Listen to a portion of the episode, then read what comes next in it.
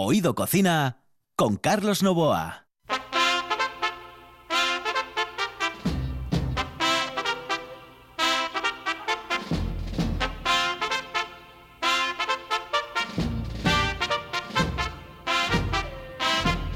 Hay sintonías y sintonías. Esta posiblemente sea la más hortera de la radiodifusión nacional e internacional. Bueno, no tanto como el reggaetón, pero casi.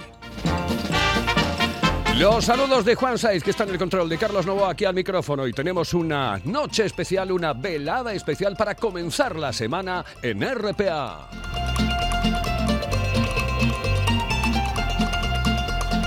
Aquí, señoras y señores, comienza Oído Cocina.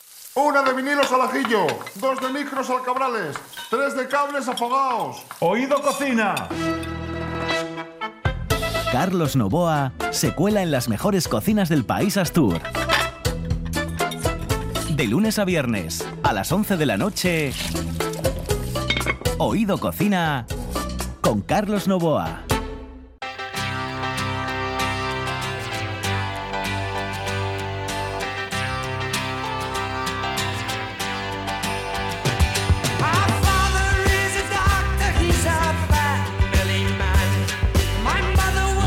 Noches se pueden hacer eternamente largas, se pueden hacer eternas. Las noches a veces se detienen.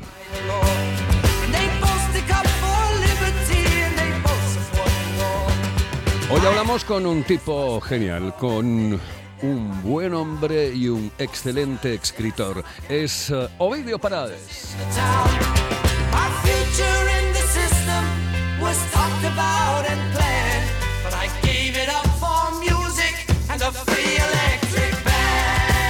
Band. La noche se detiene es el último libro, la última novela de Ovidio Parades. A Ovidio lo tenemos no al otro lado del hilo telefónico, sino en, en una de esas conexiones eh, de oído confina, porque esto ya va a ser oído confina.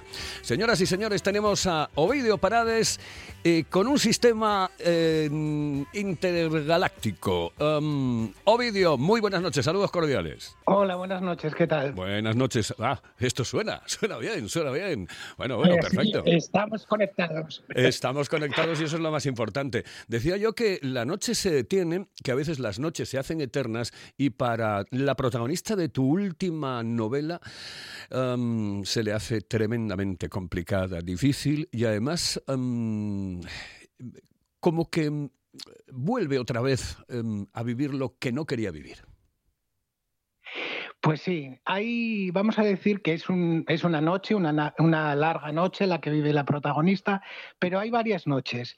Eh, una es la que está viviendo en, ese momento, en la realidad, que es eh, una noche conflictiva porque ella se dedica a cuidar a, a una señora anciana y en un determinado que está muy enferma, eh, tiene la cabeza medio perdida y en un determinado momento esta mujer le pide que acabe, que la ayude a acabar con su vida.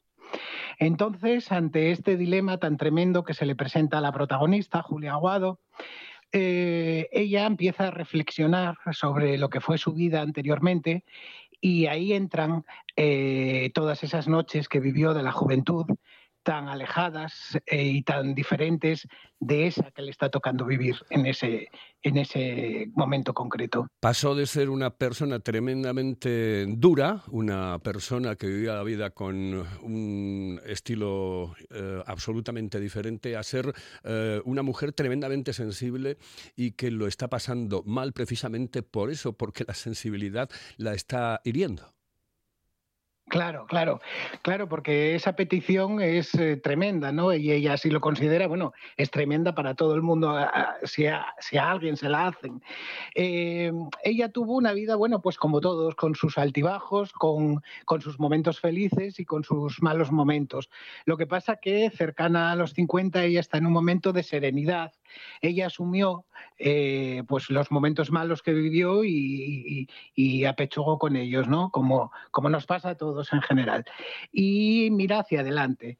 Lo que pasa que, claro, cuando, cuando le hace esta señora la petición esta de que la ayude a terminar con su vida, porque ya no puede más, le dice en un determinado momento, mátame, pues ella, se, aunque es una mujer serena y, dura y fría, eh, pues claro, la sensibilidad aflora porque estamos tratando con temas muy, muy delicados, ¿no? Tú concluiste la, la, novela prácticamente en el confinamiento, es decir, que mm, yo no sé, y esta pregunta supongo que te la habrán hecho en varias ocasiones, ¿te ha influido o no te ha influido precisamente el estar confinado para acabar la novela?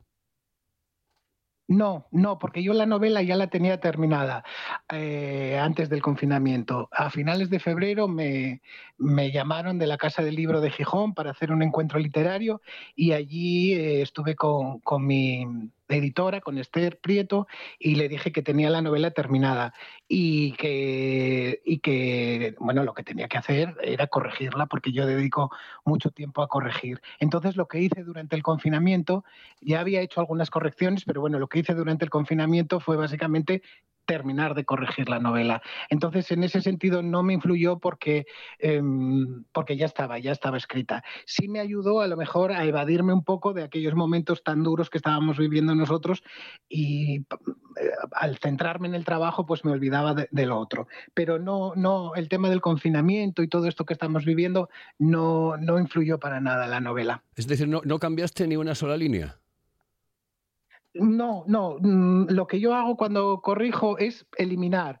Mis novelas suelen ser un poco más largas. Lo que pasa es que cuando corrijo, elimino, porque para mí en literatura menos es más. Entonces, eh, mm, voy, voy eliminando, voy podando y además en este caso concreto, con este tema tan conflictivo que estábamos, eh, del que estábamos hablando y del que trata la novela, eh, creo que más que nunca era necesario la palabra precisa, no, no, no necesitaba más aderezo, ni eh, era como casi como en un cuento o en un, en un poema donde la palabra eh, tiene que ser la palabra precisa, la palabra necesaria y sobra todo lo demás. No sé si mis datos uh, son correctos, pero comenzaste a publicar en 2001.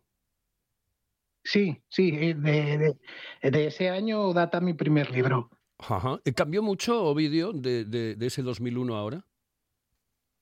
Sí, claro, claro, porque pasaron casi 20 años, ¿no? Entonces eh, uno va evolucionando y eh, como persona y, como escritor. Espero, espero ser mejor escritor ahora que entonces, ¿no? Porque como, como siempre digo, la escritura no es una cosa fácil y requiere muchos momentos. Escribir, por supuesto, tienes que escribir, tienes que romper muchos folios, tienes que dedicarle mucho tiempo, pero también muchas horas de lectura de otras lecturas de, de, estudio. Entonces, claro, en 20 años, pues eh, son muchos años para aprender muchas cosas, ¿no? Mm, creo que fue Manolo Abad el que dijo, mi amigo Manolo, um, que eres un especialista en desbrozar. Exactamente, en desbrozar sí. eh, la personalidad de las mujeres. Sí, sí, es cierto. Eh, yo me crié en un mundo lleno de mujeres estupendas, ¿no? De mi abuela, mi madre, mi hermana, mi padre, mi abuelo también estaban ahí, pero me influyeron mucho eh, las mujeres de mi familia, ¿no? Y eso por un lado. Entonces yo me siento muy bien rodeado de mujeres y con, en el mundo femenino, ¿no? Y cuando yo me pongo a escribir una novela, eh, no, no siempre me pongo cuando quiero. Yo, a mí me gustaría estar escribiendo novelas constantemente porque soy muy feliz durante el periodo que estoy escribiendo novelas, pero no siempre es posible, claro. Entonces, a mí, me, antes de ponerme a escribir una novela, tiene que, aparecerse, tiene que aparecer una imagen, ¿no? Y una imagen muy poderosa y de la que yo luego pueda tirar del hilo. Y en este caso, pues apareció una mujer, una vez más, que venía en un taxi eh, o iba o no se sabía, yo la vi ahí en el taxi, entonces yo me empecé a preguntar de dónde venía, hacia dónde iba y así surgió esta novela. Y además se parece a Lauren Bacall. No, se parece a Lauren Bacall, la señora a la, la que señora, cuida. La señora, la, la señora que cuida. Eso, la señora, eso, eso, eso. La señora la que cuida que, que en un determinado momento cuando ella eh, le hace esta petición y están sentadas las dos allí en el sofá de su casa, eh, a ella, a la protagonista Julia Aguado, le recuerda esa elegancia que tenía eh, Laura Embacal, incluso en sus, en sus años ya de, de, señora muy mayor, ¿no? Seguía conservando ese aire majestuoso que tenía toda la vida. Y esta señora, pues sí, se da un aire a ella, a ella, a Julia le recuerda a Lauren Bacall. No sé qué pasa por tu cabeza cuando realmente te decides a escribir mm, reflexionando sobre la eutanasia. Es duro, tremendamente duro. Es muy duro, es un tema muy conflictivo y yo creo que es un tema que se debería solucionar eh, cuanto antes, ¿no? Y yo estoy a favor de la ley porque todos tenemos derecho a decidir en un determinado momento cuando ya no puedes más o cuando ya no hay solución, no hay vuelta atrás y que, y que el Estado te ayude, ¿no? Debe haber una ley, yo estoy, ya te digo, a favor de que haya una ley que, que ayude a las personas que, que, que ya no pueden más realmente, ¿no? Y sí, claro, es un tema conflictivo porque como sabemos hay mucha gente que no está a favor, pero yo siempre digo lo mismo a este respecto. Eh, si en un determinado momento se, se, hace, se lleva a cabo esta ley, eh, es una ley que cada uno puede eh, escoger libremente, ¿no? O es como cuando el tema del divorcio, el matrimonio homosexual, el, aborto, nadie obliga a nadie. Tú, la, las leyes están ahí, te amparan, y, pero las puedes escoger o no escoger, no, no es una cosa obligatoria. Uh -huh. Eres, uh, y además tiendes algo que a mí me encanta, son los relatos. ¿Te gustan los relatos? Sí. Me gustan mucho los relatos. Yo empecé siendo muy pequeño a escribir relatos. Empecé escribiendo, a mí me gustaban mucho los zipizape, ¿te acuerdas? Claro. Hombre. Y y entonces eh, yo escribía con los personajes de Zipizape, escribía mis propias eh, aventuras. Los ponía, no recuerdo muy bien, pero los ponía a ellos a hacer cosas, ¿no? Y empecé escribiendo relatos. Y el relato me parece un género. Mmm, ahora está recuperando un poco el prestigio, ¿no? Pero hubo un tiempo ahí que estaba un poco desprestigiado y a mí me parece muy injusto porque es un. Es un es un género muy difícil también y realmente cuando, cuando sale bien un relato es, es gran literatura. En, en, en, algún momento, um, cuando estás escribiendo la novela, dices tú, no, no, no, quiero seguir adelante, no quiero seguir con esto.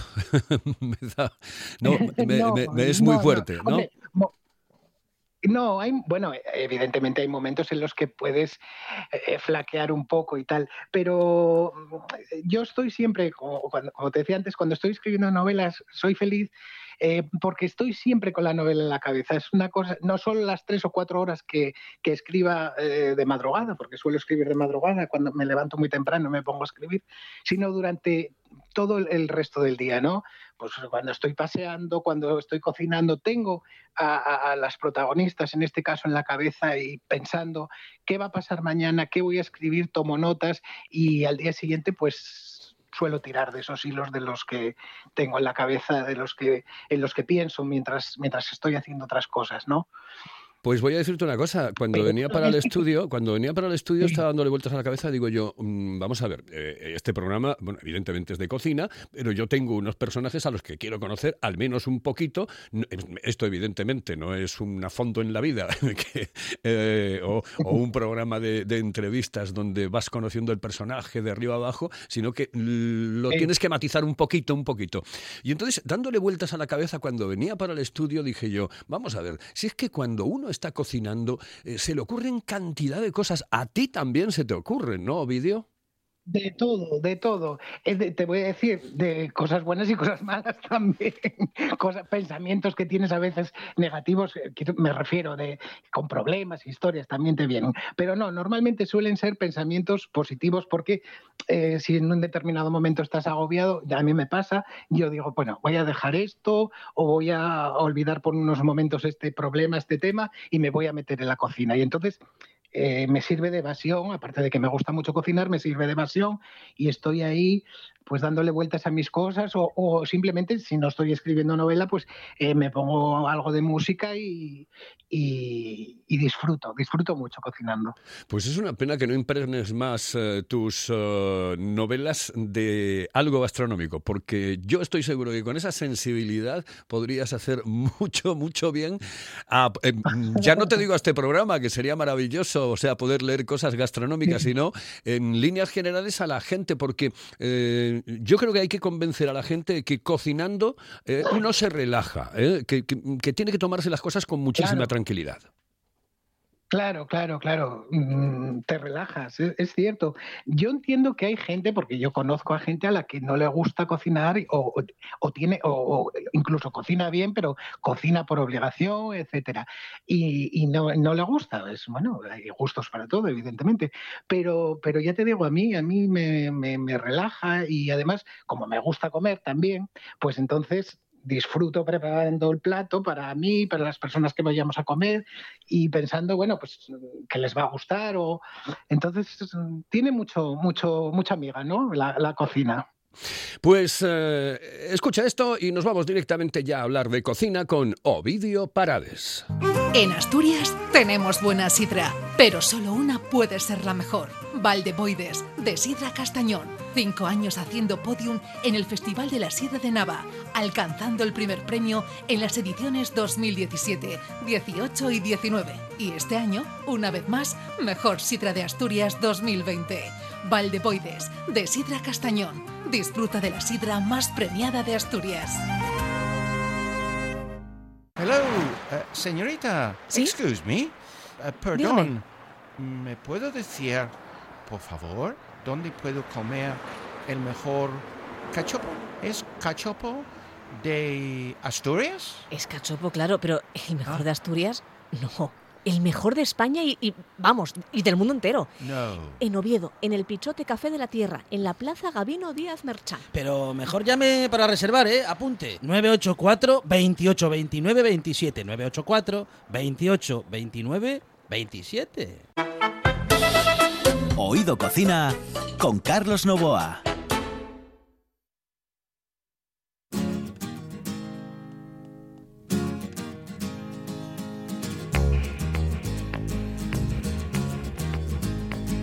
Look at me, I'm a train on a track, I'm a train, I'm a train, I'm a chicken train, yeah.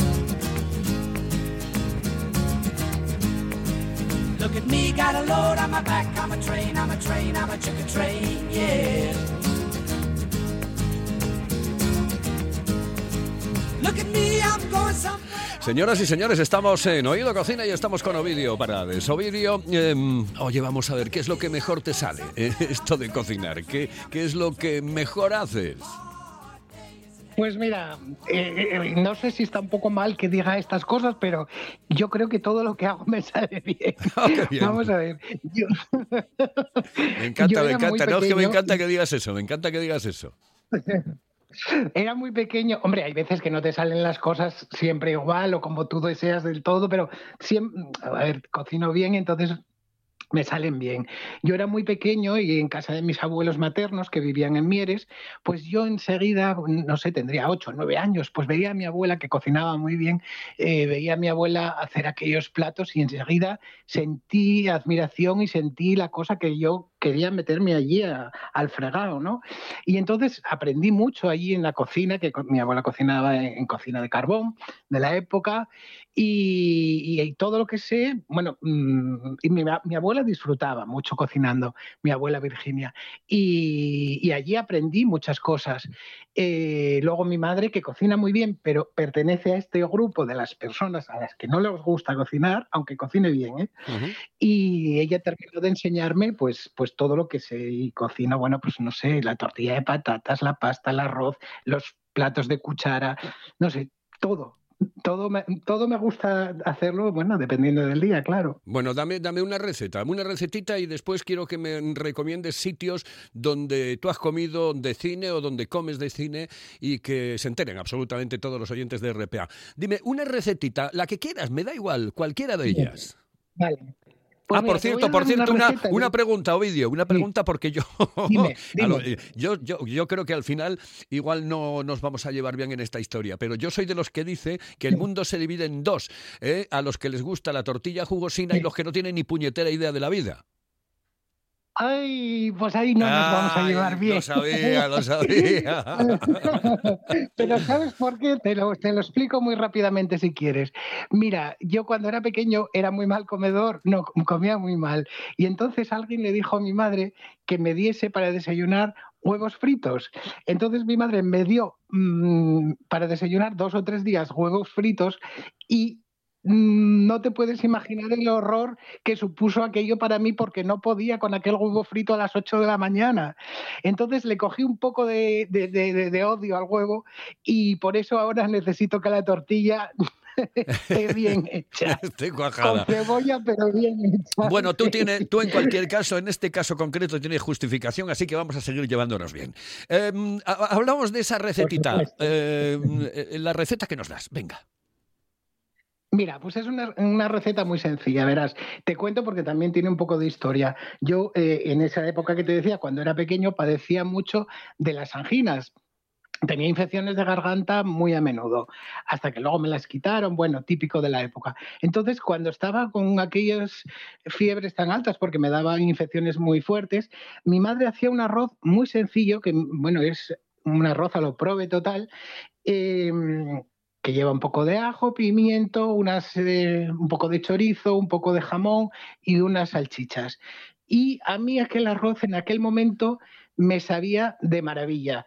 Y ahora, cuando estoy así, bueno, pues, de eso que a lo mejor estás un poco que te va a dar eh, la gripe o te duele un poco cualquier historia, o tal, me hago este arroz y es mano de santo. Venga, pues vamos con él. Muy sencillo. Eh, pues así, haces un- echas un poco de aceite, echas un diente o dos de ajo bien picadito, echas el pimiento, lo rehogas, echas eh, las salchichas, no de carnicería, ¿eh? unas salchichas de estas de, vamos, de supermercado, de bolsa, de estas normales y corrientes Ajá. que se le dan a los niños.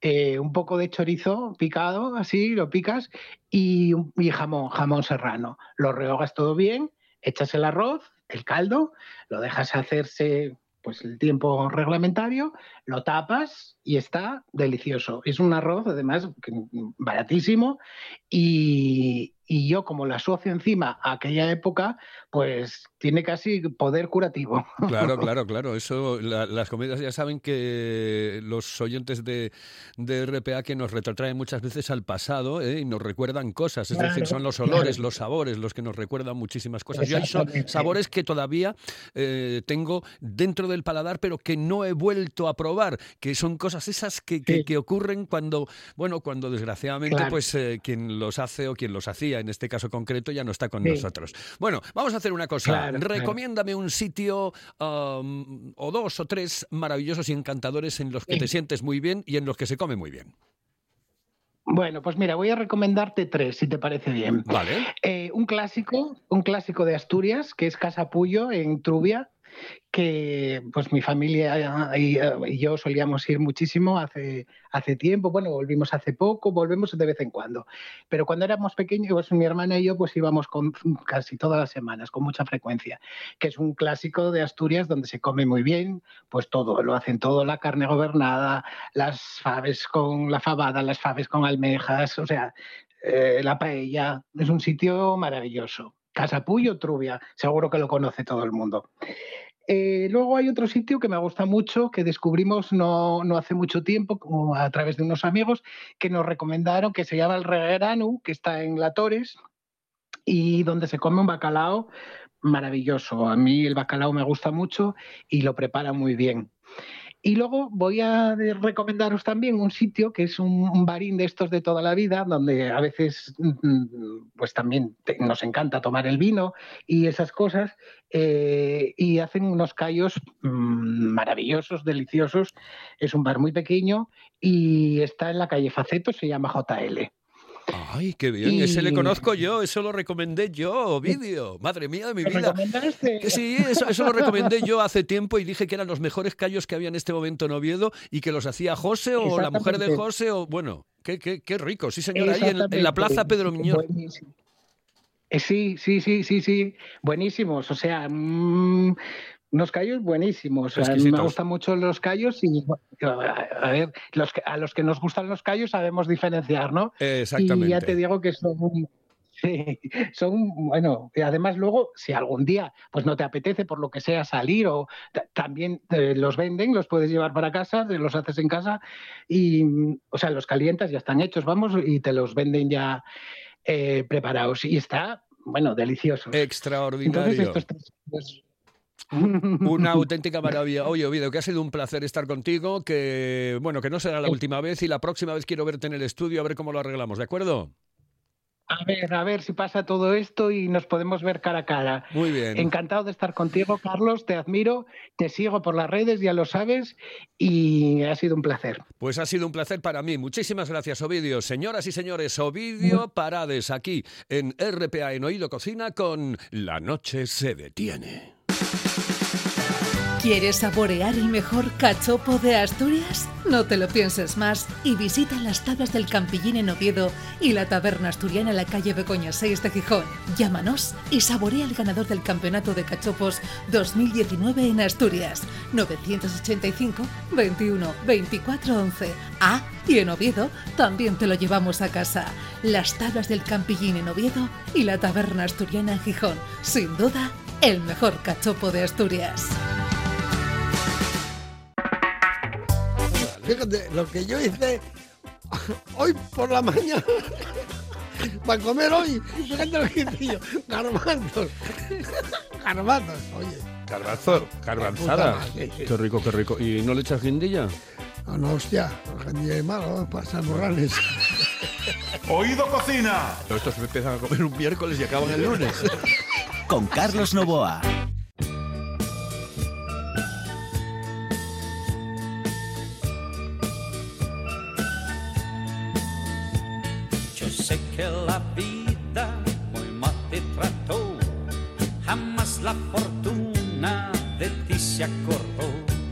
Es una de esas canciones que nos viene muy bien, sobre todo en esta época que estamos viviendo, esta época mm, de confinamientos, esta época de toques de queda, esta época mm, ah, un poco dura, ¿no? Bueno, pues esta es una canción que habla de, mira, camina, camina y no mires atrás, no vuelvas la cara, no lo pienses más.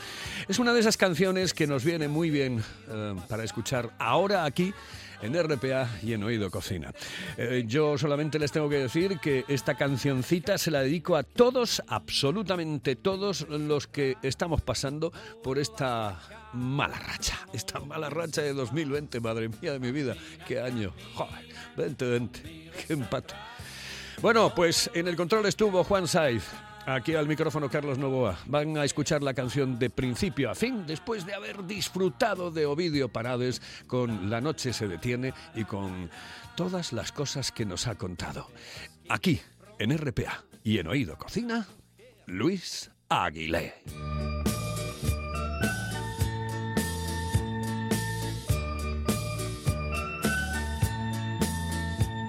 Yo sé que la vida la fortuna de ti se acordó. Camina, camina, no mires atrás, no vuelvas la cara, no lo pienses más.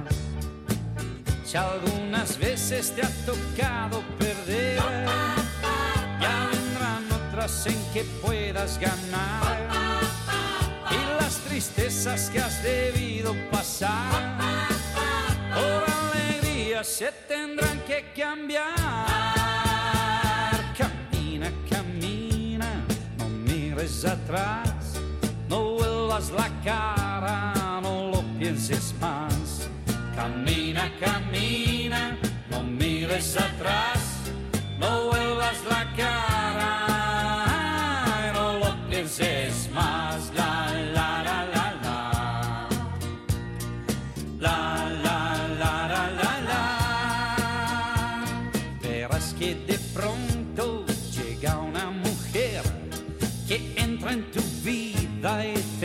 a querer.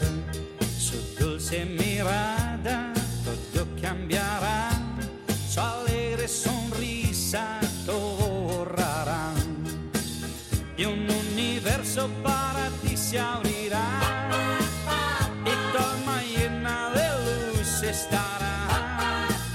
Cuando la chica que llegues a querer diga que el mundo sin ti no puede ser